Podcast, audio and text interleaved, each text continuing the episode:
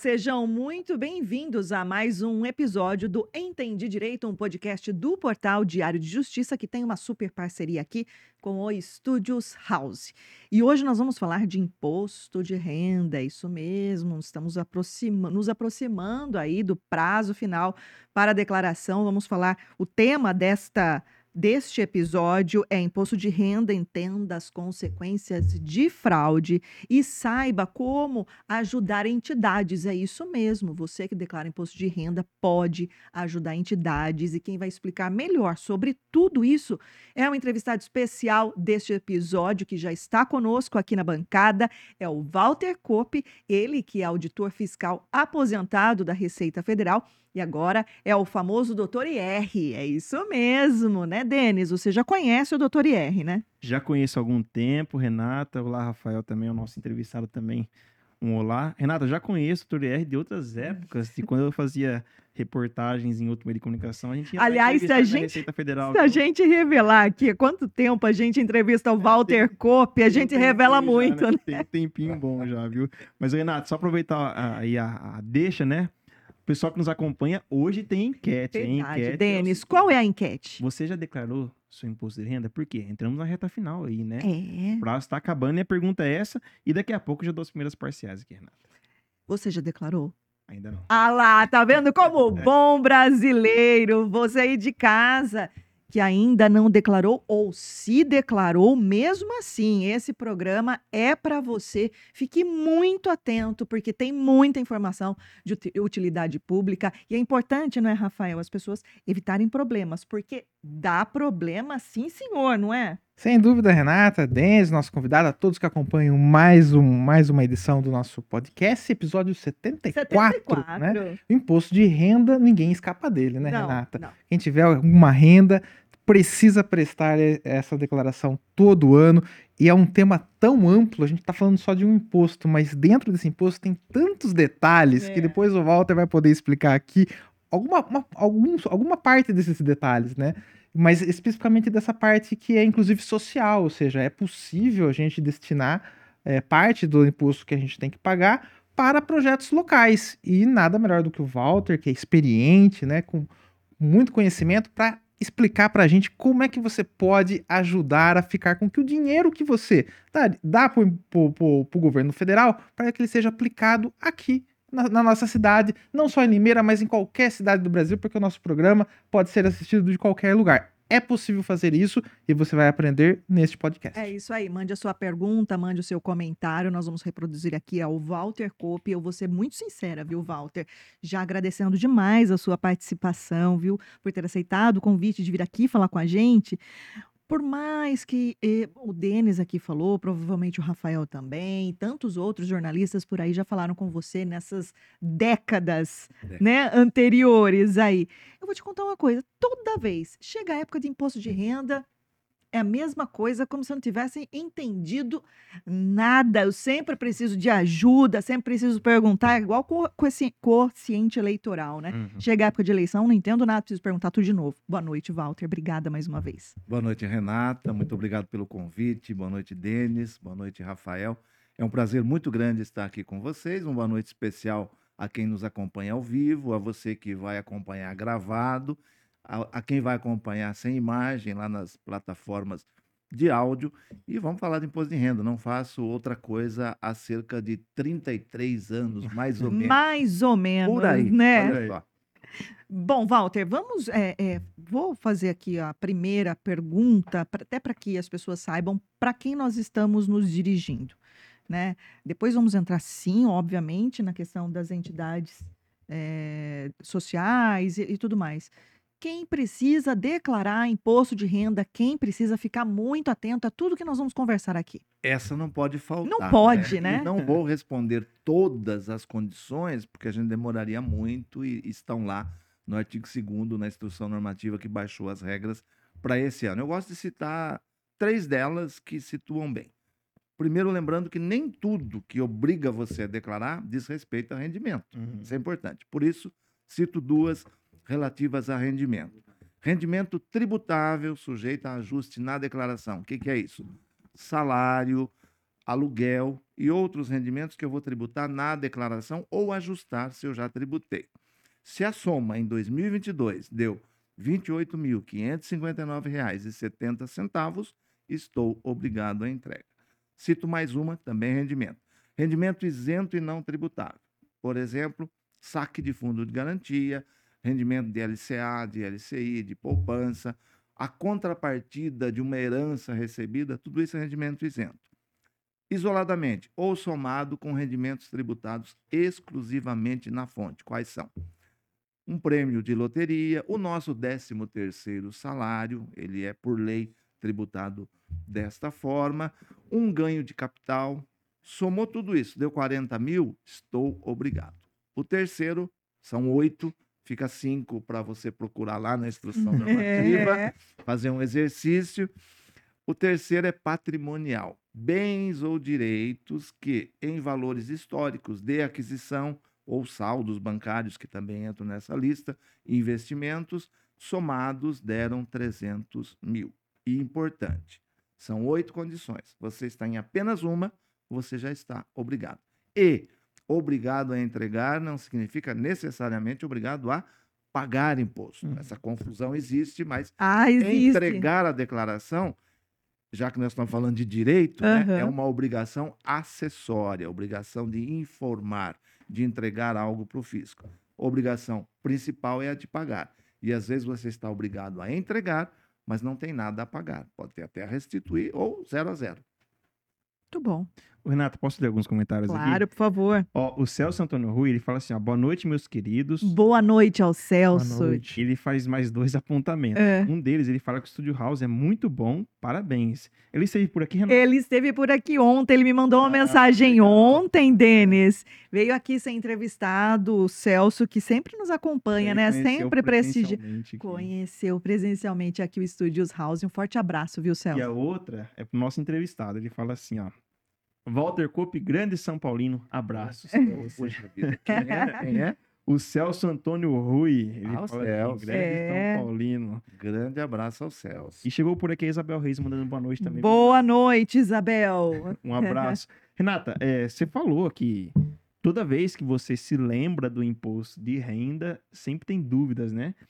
E a gente, é, é, obviamente, acaba recorrendo às pessoas que são especialistas, mas parte da culpa também é porque todo ano a gente vê alguma mudança, né? Uma mudança ou outra. Eu queria saber do, do Walter se para esse ano teve alguma mudança importante na declaração de imposto de renda.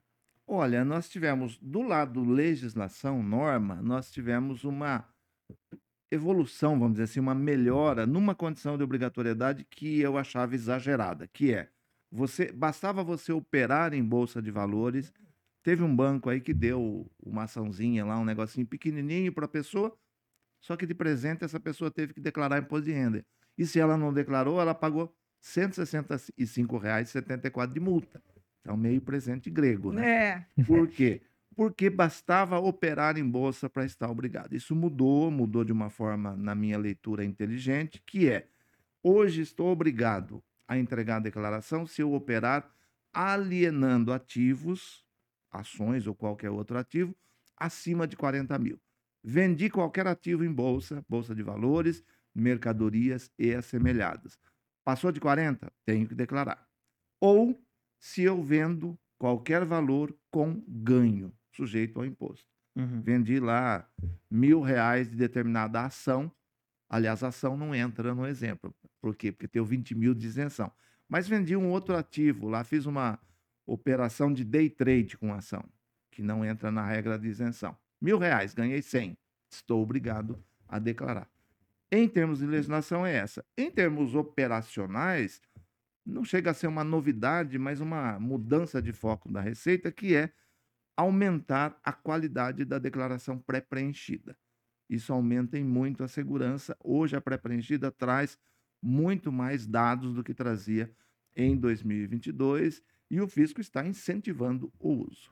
Eu me surpreendi, só um comentário, me surpreendi com o ano passado, quando eu fui declarar, eu usei a pré-preenchida e tinha muita informação já ali que, que adiantou muito o processo. Então hoje deve estar melhor ainda. Não, olha, mas né? vamos é. combinar uma coisa, né, gente? Vamos combinar uma coisa. Eu sei que pro Walter é, coisa, é, é simples. Eu acho que é simples, né? Ele sabe, e, e ele tá atento, ele ele tem que fazer. Anos, né? É, mais de 30 anos e tá atento ali o tempo todo, até porque ele é o doutor IR e tudo mais. Ele tem que estar preparado para isso.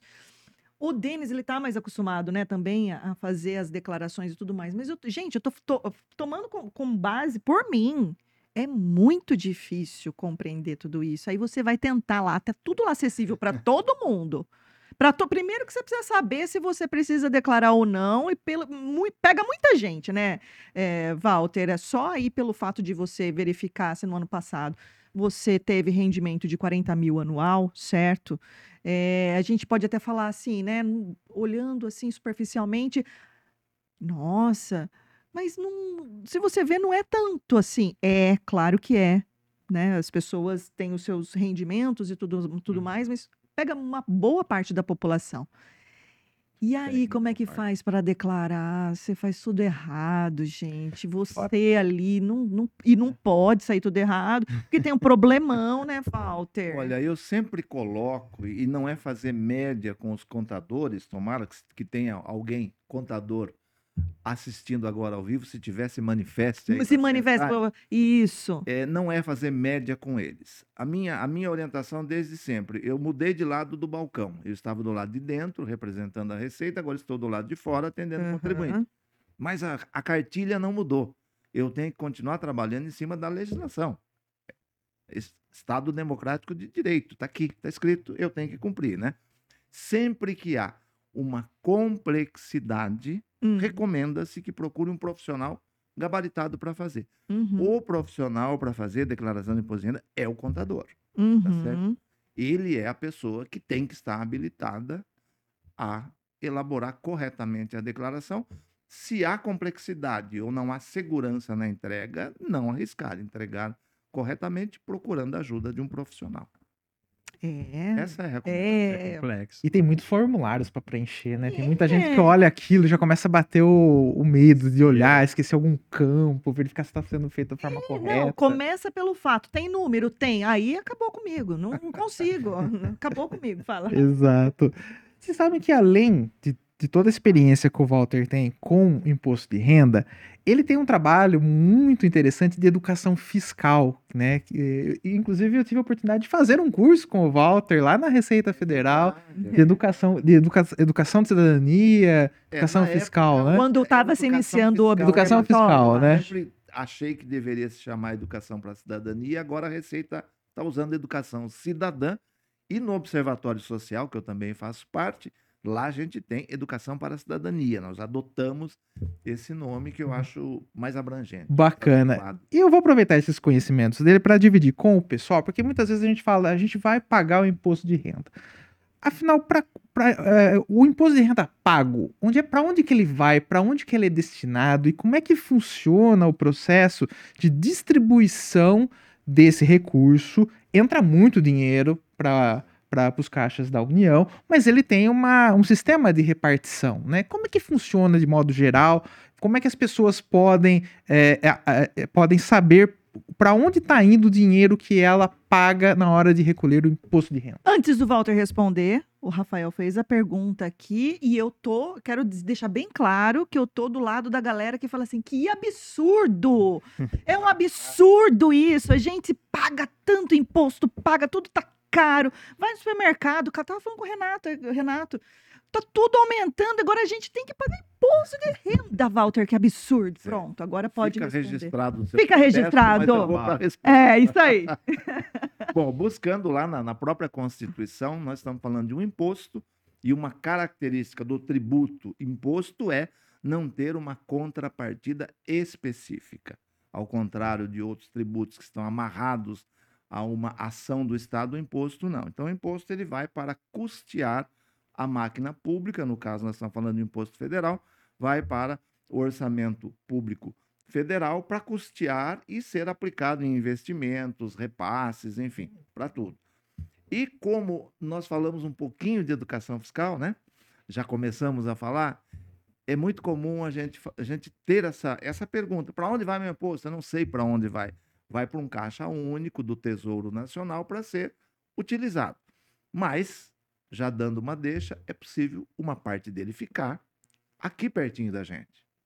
Se não dá para mexer com os outros 94%, 6% pode ficar no nosso, nos nossos municípios, como você disse, não tem limite, nós podemos alcançar Brasil e mundo através do podcast, né? Isso. Então pode ficar no seu município, atuando ali próximo de você. Você pode ser um diretor de uma entidade beneficiada com parte desse dinheiro, que é a chamada destinação social. Isso, de novo, lembrando os contadores, é uma conta redutora do orçamento público federal. Eu tenho lá receita de imposto de renda, é o total esperado. Na linha de baixo, entre parênteses, 6% daquele montante para que o declarante destine. Não é automático. É aí que a gente conclama quem está acompanhando agora. Coloque lá na, no, no campo próprio a sua destinação. Se isso não é destinado, o que, que acontece? Sobra. Por quê? Porque eu já estava com só 94%.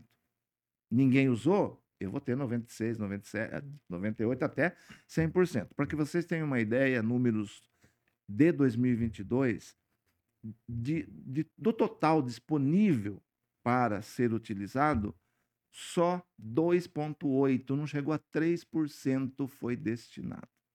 Então, o cidadão precisa acordar, ver que ele tem direito de fazer com que o dinheiro já comece a agir na cidade muito mais rapidamente através dos fundos da criança e do adolescente, agora na declaração.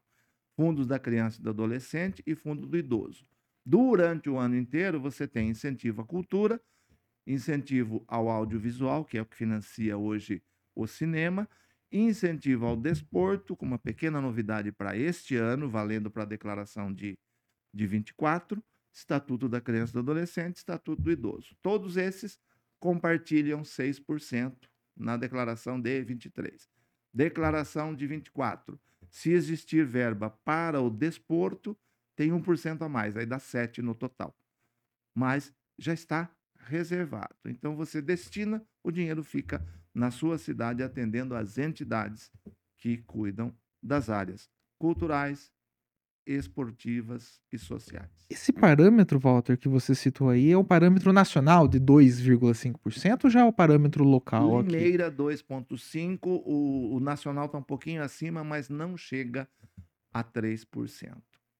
Mas é, é muito dinheiro. E até por isso, né, foi iniciada uma campanha daqui no âmbito municipal, com apoio do não, é, é, essa campanha é do Fundo Social, né? Isso, de Solidariedade Social. de Limeira, até a, a indicação da primeira-dama, presidente do fundo, Roberta Botion, a quem agradecemos, para a gente falar sobre isso, isso, né? Sobre a destinação, é, sobre essa possibilidade para conscientizar cada vez mais as pessoas que Exato. vão ter que declarar já destina uma parte para cá, né? Exatamente. Já deixa aqui. E não é um gasto novo, isso é muito importante, tá? Só lembrando, chama-se Imposto de Renda Cidadão.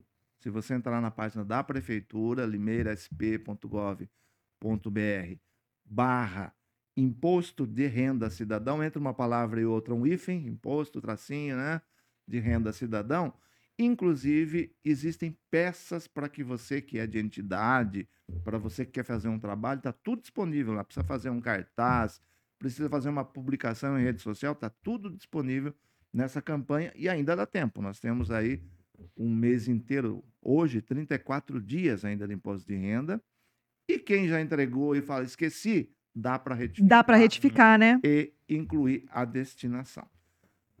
Para doar, o que, que eu preciso? Para destinar, esse termo doar é terrível, porque a própria Receita misturou os dois. Que, por que, que é destinar e não doar? Eu iria pagar mil reais. Agora eu posso dizer que 200 fica aqui, é um número aleatório aqui, só para mostrar. Sim. Mas eu, eu, ia pagar mil. Então, se eu vou deixar 200 aqui, eu pago 800. Eu estou pagando mesmo mil. Por isso que é destinar. Ao invés de eu mandar para Brasília, eu deixo aqui. Então, é destinação. Basta que eu entregue a minha declaração com a antiga, com a opção pelo antigo modelo completo ou hoje se chama deduções legais. Esse é um requisito legal que eu nem concordo 100% com ele, mas está aí. Uhum. Se eu declaro pelo antigo modelo completo, eu posso destinar no momento 3% para criança e adolescente, 3% para o idoso e gastar os meus 6% que eu tenho direito. Rapidinho, lá por agosto, setembro, por aí, esse dinheiro já estará de volta para o município que você indicar. E a gente precisa, né, Muito. é, conscientizar sobre essa possibilidade e entender que, por exemplo, Limeira, mas é claro que cada município tem as suas entidades sociais, né, que trabalham, fazem um trabalho muito árduo, intenso e importantíssimo com crianças, né, com idosos e para ajudar essas entidades que muitas vezes vivem ali, ó, precisando direto de subvenção, das subvenções, né, que é quem eles uh, uh, conseguem suportar mais ali uh, pagamento de toda a estrutura, mas de doações. É. E no caso, como o Walter disse, não é uma doação, é uma destinação, é um aporte a mais para que esses trabalhos continuem, né, Denis? Com certeza. E foi, foi, interessante ele explicar, Renata, que você não vai pagar nada mais, né? Não. Você já vai pagar o volume, já vai você ter só destina um, uma porcentagem para a instituição que você indica lá. E Renata, aqui na nossa enquete, ó, tá pau a pau aqui, viu? 50% aí disse que declarou, outros 50% disse que não. Temos uma pergunta aqui, Renata. Uhum. Eu tô falando da Sônia Silva, que manda boa noite. Ela tá perguntando se vai ficar gravado. Sônia, vai ficar gravado sim. Você pode assistir quando você quiser depois desse programa aqui no YouTube. E também compartilhar com você, com quem você sabe que precisa, viu, com Sônia? Certeza. Muita gente vai precisar, né? Muita gente vai precisar. É que, ó, o, o Walter falou que, né, tem 34 dias, né, de hoje Isso. até uh, o fim do prazo. Mas, ó, é um pulinho e deixar esse Nossa, monte de coisa aí de informação para para em cima da hora, olha, eu vou falar, eu tenho é por... pavor de. E o, o Renato, o Celso é. Rui tem uma dúvida aqui. Ele uhum. falou que muito se fala sobre o cruzamento usado pela Receita Federal. Poderia nos explicar melhor sobre esse tema, esses cruzamentos de informações e dados, Walter? Legal, Celso. Olha, é, o grande Big Brother não é aquele que acabou ontem, me uhum. parece. Uhum. É a Receita Federal. Ela é, sabe né? tudo que a gente faz. Tem muita gente que gosta de pagar em dinheiro, aquilo não vai aparecer. Aí vai no supermercado, por exemplo, e passa um cartão de crédito para pagar a conta. Já era. Essa informação estará no fisco. Quase tudo que você faz que, que gere uma movimentação financeira está à disposição do fisco, porque os órgãos envolvidos estão obrigados a informar. Então, isso não é lenda, isso é real. Ah, os cruzamentos são estão presentes em quase tudo. Aí vem aquela pergunta: alguém está nos vendo e fala, mas eu não recebi intimação. A Receita não consegue ir atrás de todo mundo, mas ela sabe. A hora que ela quiser escolher aquele CPF que está fazendo algo errado, é só apertar o botão. Ela sabe.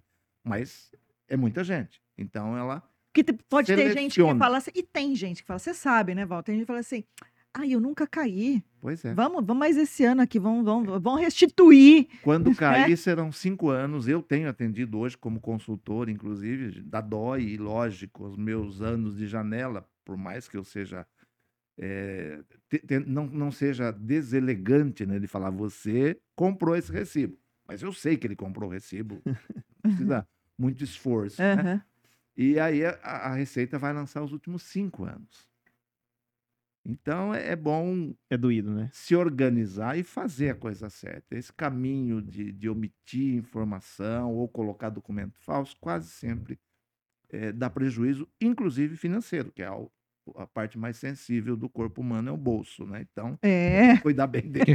A impressão que eu tenho é que cada vez que passa, a Receita usa mais recurso tecnológico, vai Porque mais tudo evolui. Não é Imagina, impressão. acha Não que é a. impressão, toda é vez, real. Imagina, É, tudo, em todos os segmentos. Sim. Tudo evolui. É. Acha que a, a Receita Federal vai ser, vai, vai, vai ser diferente? Não, obviamente que não. Agora, inclusive, com a movimentação de Pix, que facilita as transações bancárias, né? Imagina. Tudo isso está dentro do sistema bancário e está disponível para a Receita Federal numa simples troca de, de informações. E temos, né, eh, pelo menos, né, eu tenho visto em algumas eh, notícias que a própria Justiça Federal Uhum. ela divulga, principalmente nesse período de declaração, e eu acho até que elas que ela coloca alguns casos, obviamente, sem identificação, né, eh, das partes, de pessoas que foram condenadas, né, por fraude eh, na declaração de imposto de renda, muito mais para conscientizar que, olha, pensa que é só ali a questão administrativa da Receita Federal, quando dói no bolso. Tem também a questão da sonegação fiscal e tudo mais, e pode ter um problema, inclusive no judiciário, né? Os casos são levados à justiça, daí no caso federal, que a gente está tratando de questões relativas à União, e é sim muitíssimo complicado você omitir ou colocar informação a mais, né, Walter? Sem dúvida. Temos aí a, a 8.137, que são os crimes contra a ordem tributária. Exato. Que é uma situação séria. A apropriação indébita, esse termo está menos usado agora, mas é quando você retém um valor que é do fisco e não repassa ao fisco. Por exemplo, contribuição previdenciária descontada do funcionário e não repassado. Isso é crime.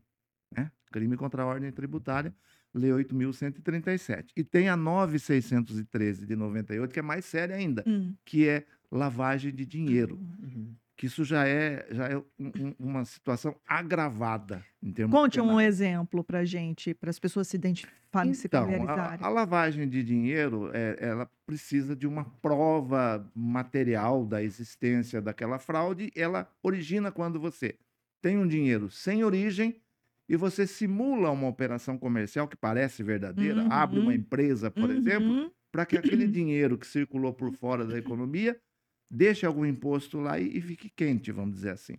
Em grosso modo e muito rapidamente, é isso. E a, a penalidade para lavagem de dinheiro, inclusive, mais pesada do que, do que crime contra a ordem tributária. E, e sempre, sério. E sempre tem um crime antecedente na lavagem, é né? Necessário. Por meio da lavagem é. tem um, um, crime anterior. Ah, é. A lavagem é uma ferramenta de tornar o dinheiro quente. O antecedente Exatamente. normalmente é sonegação. Exatamente. É, é só para registrar aqui a participação do Fabrício Garcia, contador Fabrício Garcia, falando aqui, mestre Walter. Oh, poxa vida. É, um abraço, Fabrício, que está nos acompanhando, e a Silene Lima também desejando boa noite. E perguntando se está tudo bem, tudo bem por aqui, Silene.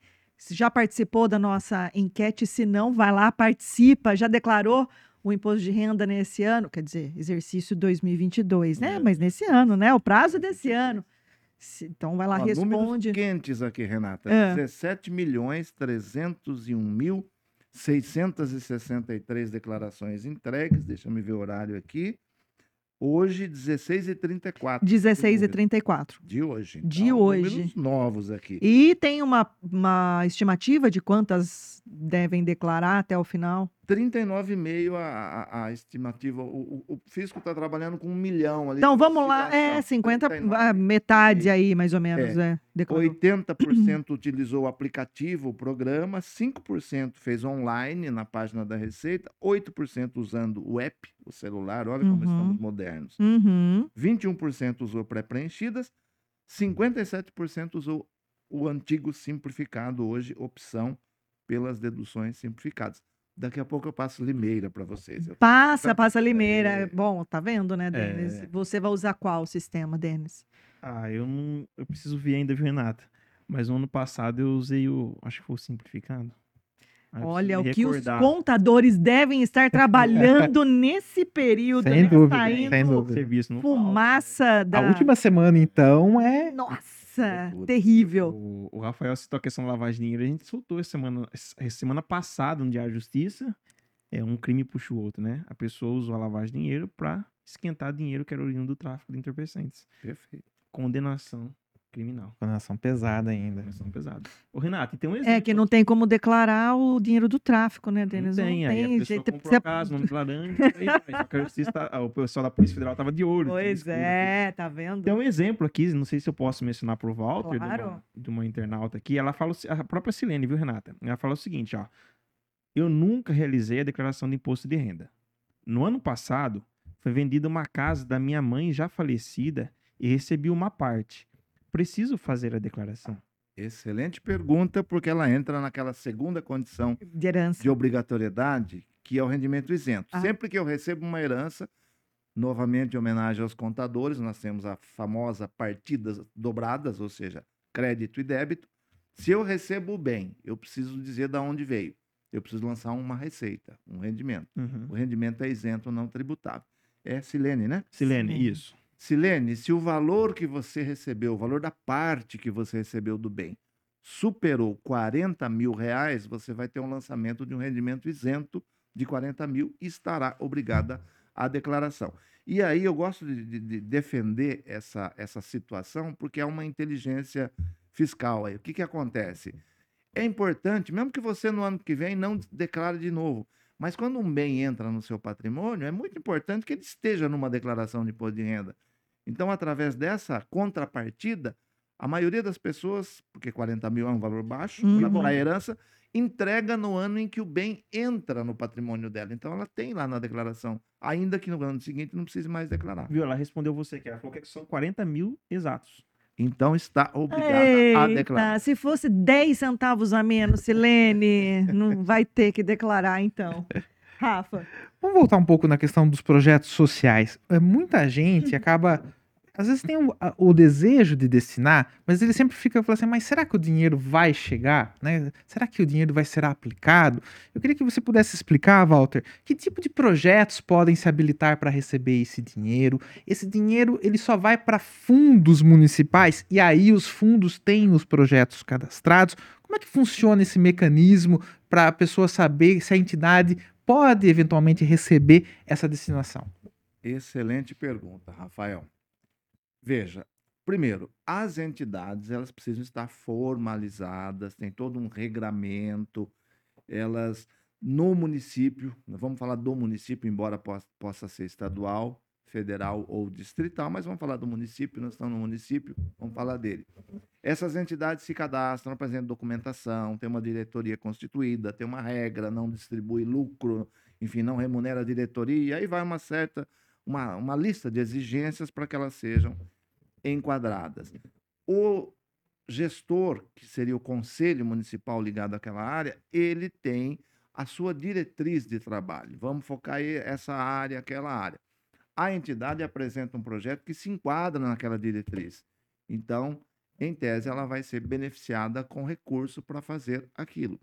E, a partir da apresentação de um projeto, o conselho se reúne e destina, conforme o caixa que esse conselho tem disponível para gerir, a parte para aquela entidade. E depois aquela entidade presta contas para o conselho municipal. Então, um conselho municipal bem gerido, ele garante que as verbas cheguem ao seu destinatário final, que é a população que precisa dessa mão do Estado, porque essas entidades elas são complementares à atividade oficial. No caso do, do município, complementa aquilo que a prefeitura já faz na área social.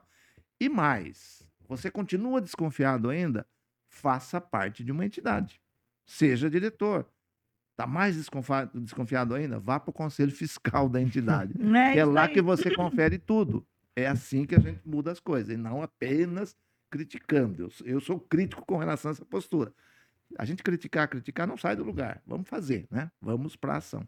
Muitas vezes basta entrar em contato com, uh, com o órgão oficial de cada cidade. Por exemplo, aqui em Limeira é o uhum. CEPROSOM, né, que, que coordena essas entidades. Basta uma, entrar em contato com elas que você terá direito à, à lista de todas as entidades que estão cadastradas lá. E se estão cadastradas, estão todas legais, né? Então é uma forma de você ter mais informações para você fazer a destinação de forma segura. Exato. E outra informação importante: se você fizer a, a destinação diretamente para a entidade, vira doação mesmo, porque não é dedutível. Só é dedutível quando você destina para o fundo. Não pode fazer o caminho inverso, doar e depois recorrer à receita, né? Não, não. não. Tem que estar tá lá tem... naquela opção, né, é, Walter, do, da declaração. o ano, você pode pegar um boleto do Fundo Municipal da Criança e do Adolescente ou do Fundo do Idoso e pagar aquele boleto, o dinheiro vai lá para o fundo, conta única do fundo. Mas pega o seu comprovante de pagamento e vai até lá trocar pelo recibo oficial. Por que precisa disso? Para quem doa durante o ano, para quem destina durante o ano. Porque é ali que vai ser feita a verificação, confirmar que foi você que fez a destinação, para a informação ir para a Receita. Se durante o ano é feita a destinação, é necessário que a informação chegue para a Receita para não, não dar malha, porque há o cruzamento. Se você faz direto na declaração, aí não precisa, porque você está pagando e dizendo que é para ele, para aquele fundo municipal, estadual, distrital ou nacional.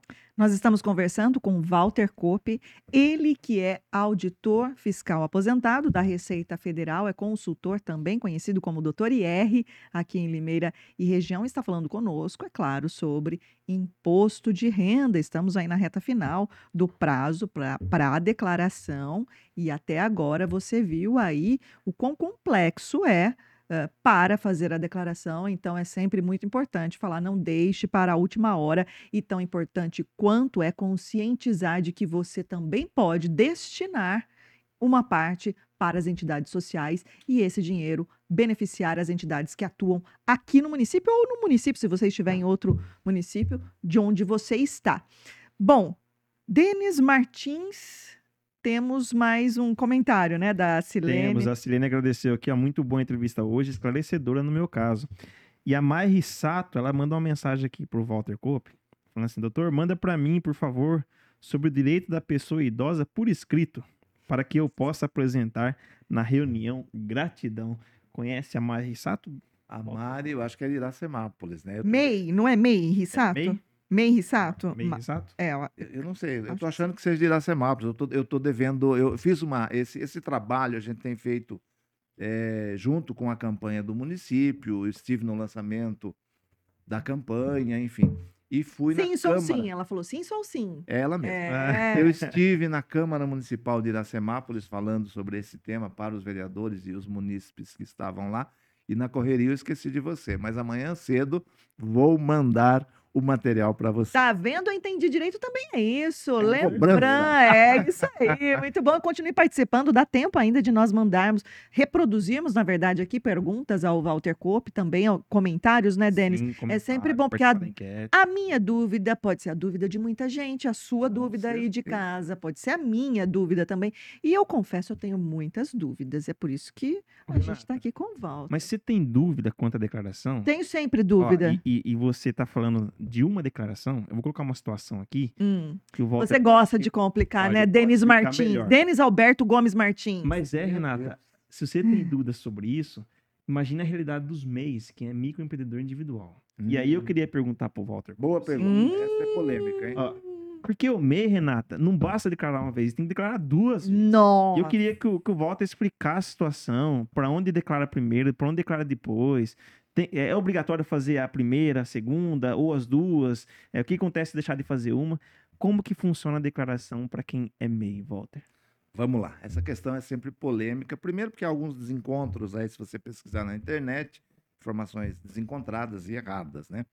Veja, primeiro, o MEI, ele é PJ, mas ele é quase PF, ou seja, ele é, é empresa, tem um CNPJ, ele é mas híbrido, ele é híbrido, ele é híbrido sim ele é muito simplificado. Eu faço graça e digo que é o simplíssimo. Existe o simples nacional, que é o da empresa mesmo, uhum. e o simplíssimo, que é o MEI. Ou simples. Simples. Simplinho. É, simplinho. Aí o que acontece? Há uma confusão natural até pela forma de atuação. Se confunde a personalidade jurídica do dono do MEI, entre aspas, e do MEI. Né? Aí vem a confusão tributária existente. Eu acho até que o MEI merecia uma atenção e mudar um pouquinho as regras em favor do MEI, porque tem um problema sério aí. Você tem a sua atividade MEI, vamos admitir que seja comércio. Como que o MEI é tributado? Você tem lá um valor fixo, mas você segue as regras da, da Lei 9249, lá de, de 95, artigo 15, que é do lucro presumido das empresas bem maiores para a atividade onde se presume o lucro. Eu sou comércio, 8% do que eu emitir de notas, do que eu faturar, é considerado lucro. Então, aquele valor, hoje, é isento. Né? Eu falei artigo 15, o 15 fala da isenção, é o 10. Aí, se eu tenho uma atividade, por exemplo, de transporte de passageiro, é 16. Se eu tenho serviços demais, 32. Se você tem MEI, você é 32. 32%. É, essa é a parte isenta do meu faturamento. Tá? Mas e o resto? Faturei menos as despesas necessárias para a atividade, menos o 32%, aquilo que sobra é tributável na pessoa física. E é isso que muita gente não vê. O fisco não está lançando Mas a hora que ele quiser, ele vai lá e lança meio mundo. Por quê? Porque se passa de 28, 559, 70, gera inclusive obrigatoriedade de entrega. Se não passa, mas é um valor que vai se somar a outras atividades que a pessoa tem. Então, regra geral do MEI é isso. Declaração do MEI, obrigatória. Com movimento e sem movimento. Você tem que entregar para você continuar MEI, senão você está com pendência. Declaração de imposto de renda vai depender, do seu movimento. Se a sua parte, a sua parte isenta, matematicamente é impossível passar de 40 é, mil reais, porque nós estamos em 81, né? Uhum. 81 como limite total do MEI, vezes 32%, não dá isso, dá 25 mil reais.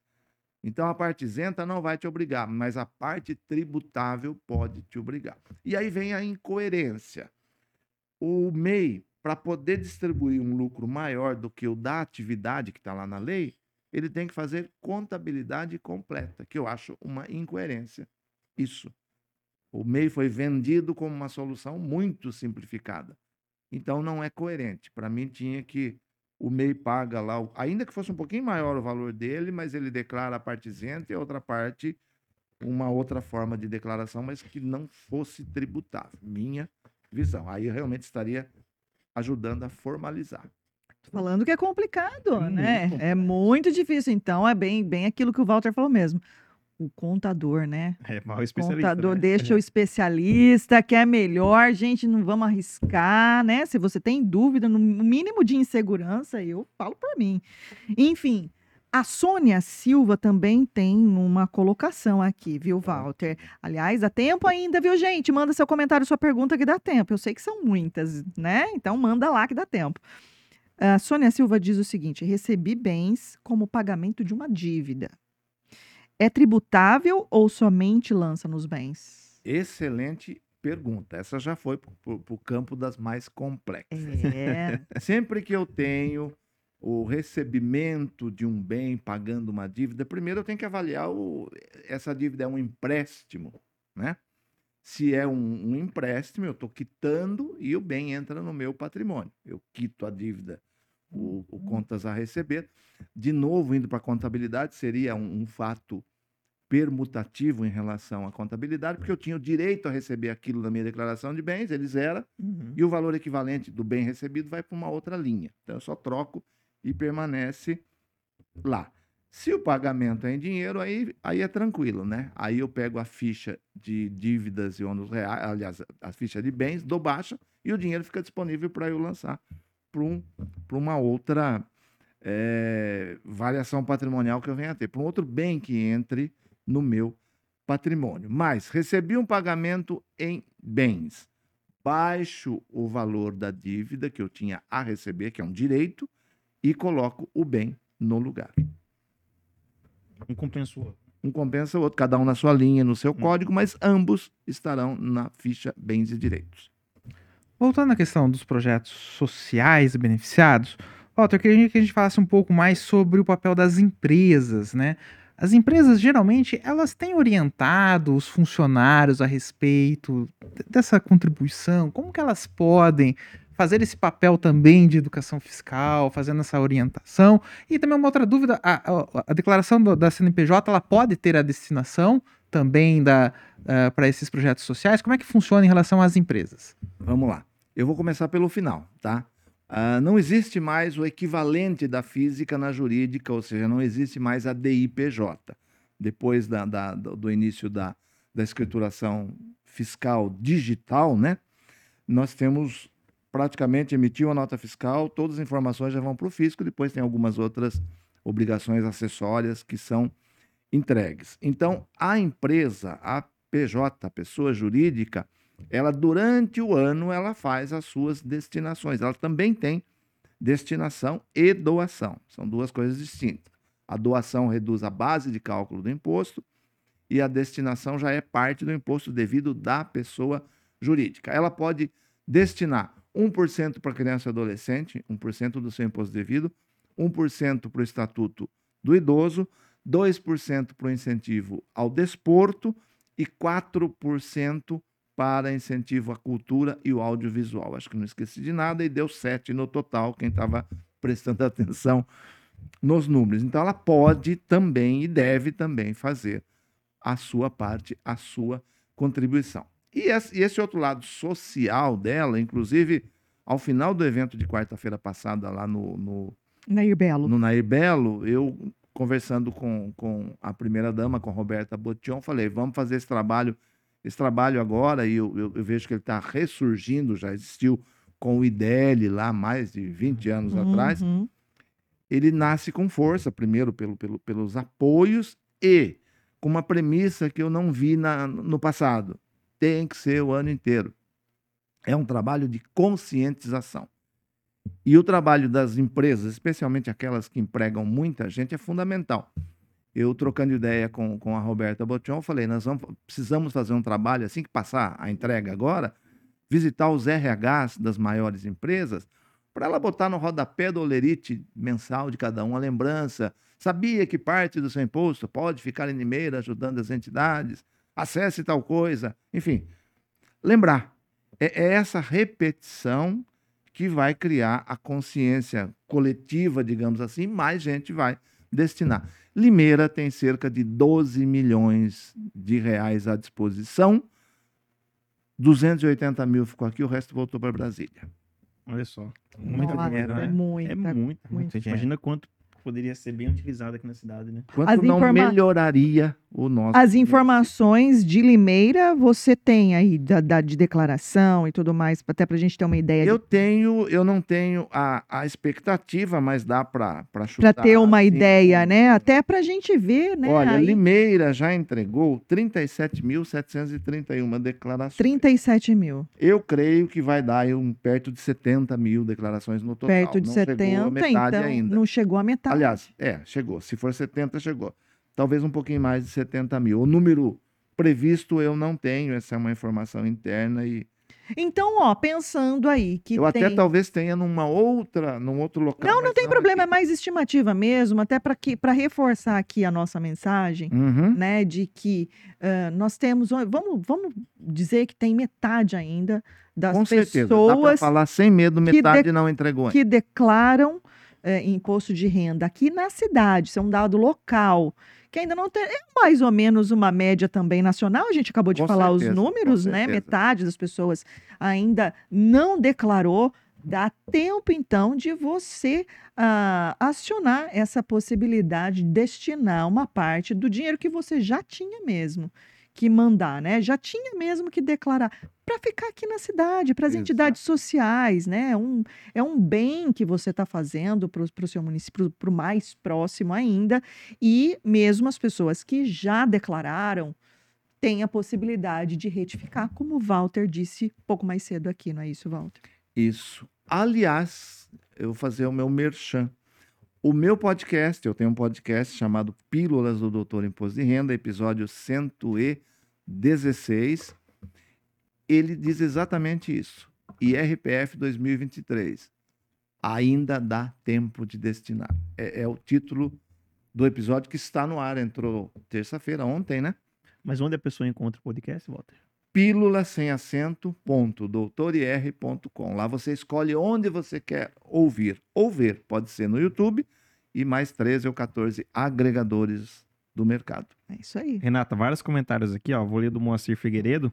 Sou muito amigo desse mestre. Manda um abraço a ele. Moacir, mandando aqui um abraço para você. Grande Moacir, abraço, Moacir. Priscila Marcondes manda boa noite e a Sônia, a Sônia Silva agradece aqui, ó. Muito obrigado por me responder esclareceu perfeitamente a minha dúvida. E sabe uma outra dúvida que o pessoal já me Sim, tem, Sim, Denis. Quem mora de aluguel e quem tem casa que aluga.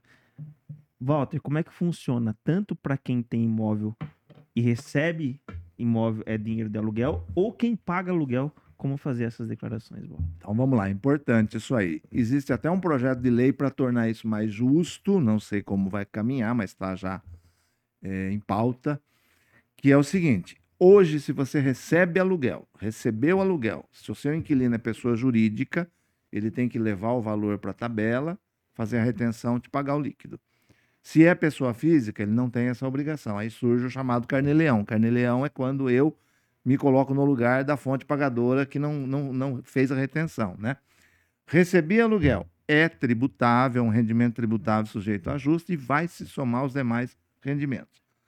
Por outro lado, o meu pagamento de aluguel, isso é uma coisa muito normal, por exemplo, servidor público que pode ser movimentado. Uhum. Eu sou de Limeira, tenho uma casa aqui, vou trabalhar em São Paulo. Alugo um apartamento lá e alugo a minha casa aqui. O que, que vai acontecer? a minha casa aqui alugada vai gerar uma tributação para mim, porque eu sou obrigado a declarar e tributar o aluguel recebido.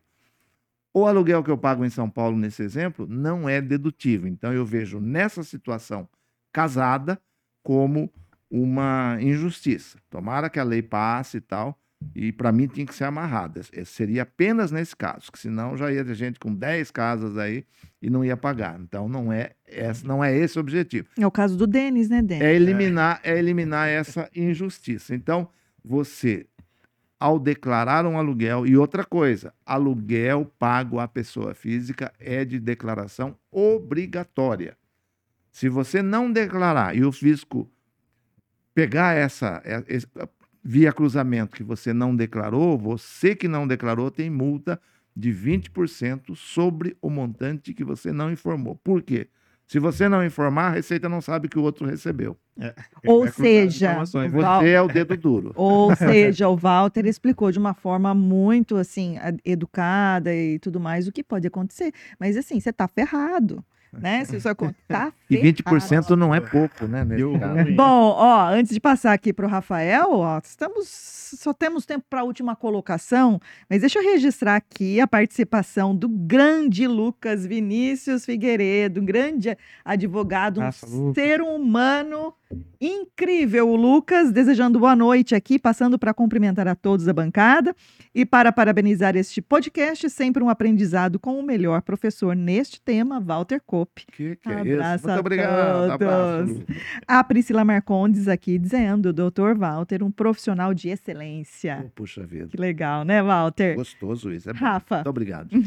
aproveitar a presença do Walter para fazer aquela pergunta que é sempre muito complicada e sempre surge toda eleição, né? Foi tema na última eleição presidencial a famosa correção da tabela do imposto de renda. É. Por que, que esse é um assunto tão difícil de se fazer, Walter? Sempre se fala nessa correção do imposto de renda, mas para fazer efetivamente, é, todo governante acaba adiando essa discussão, enfim, é muito difícil, porque tem um, um, um, custo político muito grande, né? Mas por que, que é necessária essa revisão, do, da, da, essa correção da tabela? Como você pensa a respeito desse assunto? Excelente pergunta. Aliás, eu tenho, eu já, eu já tinha uma visão crítica quando estava na Receita, inclusive em entrevistas, eu falava de uma forma é, contida, porque eu não podia fazer. Até porque até papagaio fala durante a é, campanha, né? Mas pode, aí hora de fazer, então. Não, não podia ser diferente, mas hoje, como cidadão, eu posso ter minha crítica muito mais firme com relação a isso. Sempre que a tabela não é corrigida, é uma forma disfarçada de você aumentar a tributação das pessoas. Por quê? Porque você tem aumento, aumento de salário. O imposto de renda come porque o imposto de renda não acompanhou. E nós estamos sem aumento há oito anos. Também é um episódio meu, esse episódio meu, não, é um artigo meu de quarta-feira passada, retrasada, já está dando uma semana, cada 15 dias eu publico, eu falei da tabela. A tabela está chegando. Eu fiz até uma graça que a minha bola de cristal estava um pouco embaçada, eu posso errar alguma coisa. mas, na minha visão, até sexta-feira sai a medida provisória. Vai ser medida provisória, tem que ser para que entre em vigor de imediato, e, esse, e essa entrada em vigor seria 1 de maio, junto com o novo salário mínimo. A primeira faixa da tabela, olha como a, a minha bola de cristal está boa, R$ 2.112, que é com um artifício inteligente que o governo criou, que ele antecipou, eu chamei isso entre aspas, falei, eu estou chamando de antecipação do desconto simplificado. Ele está permitindo que aquele desconto simplificado que você faria de 20% na declaração, você faça agora. Isso, isso contabilmente é interessante, porque eu não estou dando um aumento. Se eu aumentar de 1.903,98, que é a primeira faixa hoje, para 2.640, que é a promessa de campanha de dois salários mínimos uhum. não pagar, eu teria mais ou menos 38%, 39%. É muita coisa. A questão orçamentária, por que, que não se aumenta? Porque a questão econômica fica acima da social. É por isso. Não cabe no orçamento e o povo que paga a conta. É mais ou menos isso é, simplificando tudo. Então não sai o aumento para evitar isso. Com, essa, com esse artifício inteligente, o 212 mais o desconto simplificado dá 2,640. Então, quem ganha até 2,640, que é o salário mínimo de 1.320, que entra em vigor dia 1 de maio, dois salários mínimos, não pagará imposto de renda com essa correção. Minha bola de cristal não conseguiu enxergar se essa 10, alguma coisa que é a correção será a mesma para todas as faixas ou faixas maiores terão uma correção menor. Isso não deu para ver. Hum. Mas sai e, e, e logo. Está saindo essa semana. Logo ela vai ficar se bem vier, visível. Fica para 2024, né? É, e outra coisa, não tem nenhum efeito na declaração que nós estamos entregando. Isso, nós é estamos isso. falando de 2022 fechado. Pelo amor de Deus, ano gente. calendário. Até porque tá quase no final aí, aconteceu alguma É, coisa não, nesse não momento. Não dá, né? E, de novo, não é a primeira vez, nós teremos em 2024 um ano com duas tabelas. Uma de 1 de janeiro a 30 de abril e outra de 1 de maio a 30 Olha de agosto. Legal, pra É pra ajudar ficar mais bastante. bacana ainda. Aí, Em homenagem a Renata. aí que ajudar gosta bastante. de números. Aí pronto. O Aí ano que vem a gente vai ter que fazer um novo programa para explicar tudo isso daí, essas Não, duas tabelas, né? Um É. podcast. o contador que se vire, né? No contador que se... Porque, me- imagina. Denis Martins, estamos chegando ao fim, mas acho que dá tempo de do Walter dar Tá uma algumas... delícia. essa- É. Eu assisto, assisto da minha salinha trabalhando, eu tenho passado das 18 horas e bastante. Ai, E aí fico assistindo, gosto dos temas que vocês trazem e tá Bacana, muito prazeroso estar aqui, tá gostoso? Olha, e pra gente é uma honra, viu, tê-lo como um dos nossos é, espectadores, telespectadores, ouvinte, né? Não, você assiste, né? Eu tenho um amigo que fala web espectador. É, Aí É, compreende tudo, né? Sim. Spotify, YouTube, a plataforma que você escolher. É isso é aí. livre. Mas assim, um alerta geral, né, Denis e Rafael? Essas últimas orientações aí, se você pudesse se dirigir a cada pessoa que ainda não declarou, ou até mesmo as que já declararam, né? e que, afinal de contas, é possível ainda fazer a retificação. O que você diria? Assim, bem taxativo mesmo. Bem taxativo. Bem taxativo. Estamos longe ainda, 34 dias pela frente, mas não deixe para a última hora. Última hora que eu digo é no apagar das luzes, é 5 da tarde do último dia. Por quê? E eu já tive caso real na delegacia. Bem, não dá, não dá para saber quantos anos, não lembro mais. É na época que a Receita prorrogava. Eu, é verdade. eu, como eu cu- cuidei da comunicação da Receita praticamente a carreira toda, às vezes eu dava uma entrevista às 18 horas dizendo não vai prorrogar, 20 horas saía no Jornal Nacional me colocando como mentiroso É. a prorrogação, né? Ai, ai, ai. E teve um ano aí naquela época que parou a prorrogação, acho que foi em 95, 96 que resolveram levar a sério a coisa e não prorrogar mais. Um escritório que ficou um calhamaço, era disquete ainda, tá? Era Nossa. Ah, a gente se conhece, né? Eu conheço. Claro que você conhece. E Você conhece O o, o, o que é anterior ao Não, eu disquete. sou da época do pendrive já. É, tá Ah, bom. é. Tá bom. Mentira, faz Walter. conta É. é verdade. Exatamente. E aí o que acontece? Existe lá na, na norma, eu não vou lembrar agora em que artigo que está, em que lei está, que motivo de caso fortuito, força maior, acho que o ato ilícito entra junto aí também, né? Que é o trio ali da, da norma, que o, o- o chefe da unidade pode dispensar da multa a declaração. Uhum. Eu cheguei até a fazer um trabalhozinho de, de- de defesa do fisco nesse, nesse caso. É, mas o, a pessoa deixar para a última hora e ter algum problema, tipo cai energia, né? isso é algo previsível. Isso aí e aconteceu com ele. Né? O computador dele pifou, ele vai querer que seja dispensado da multa. Então, Uhum. quem deixa para a última hora entra no momento em que qualquer coisa que dê errado, ele pode pagar multa. Então, não deixar. Assume a- o risco, né? hora. Entrega. É melhor não correr É risco, melhor né? não melhor correr não risco. correr o risco. Então, não risco. deixe para os últimos momentos e coloque tudo que você tem. Cuidado Mundo- com o mundo- leão. O mundo real precisa estar na declaração de imposto de renda. Real. Não é uma peça de ficção. Não é. Walter Cope, que satisfação e que honra, viu, tê-lo aqui conosco. Muitíssimo obrigada.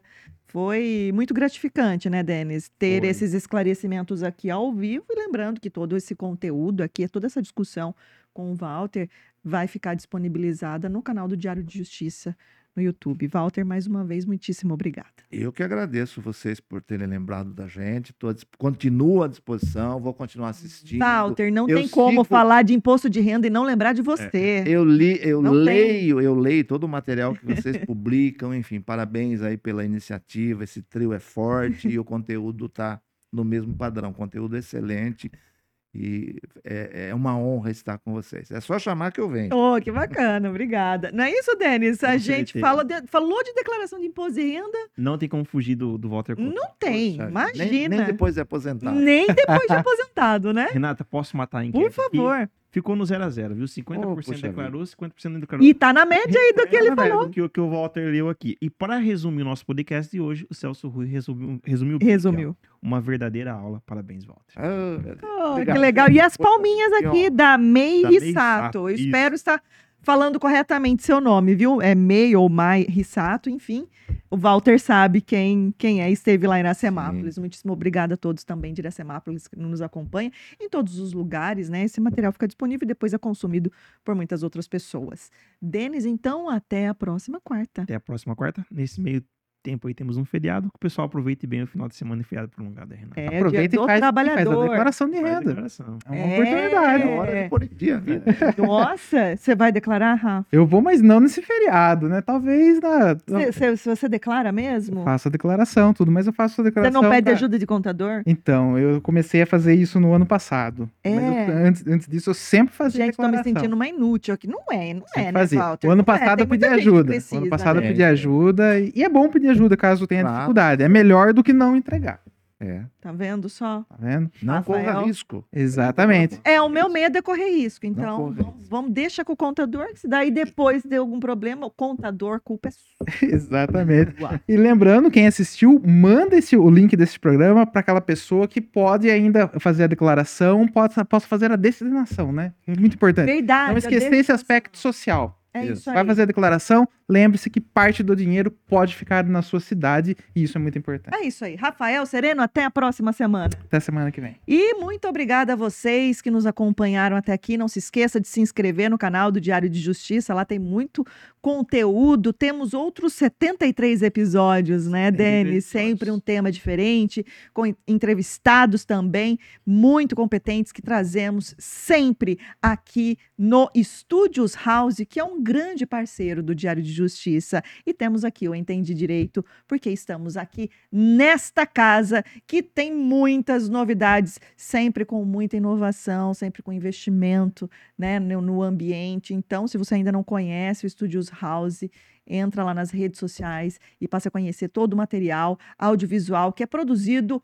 por aqui. Nós nos vemos na próxima semana. Até lá!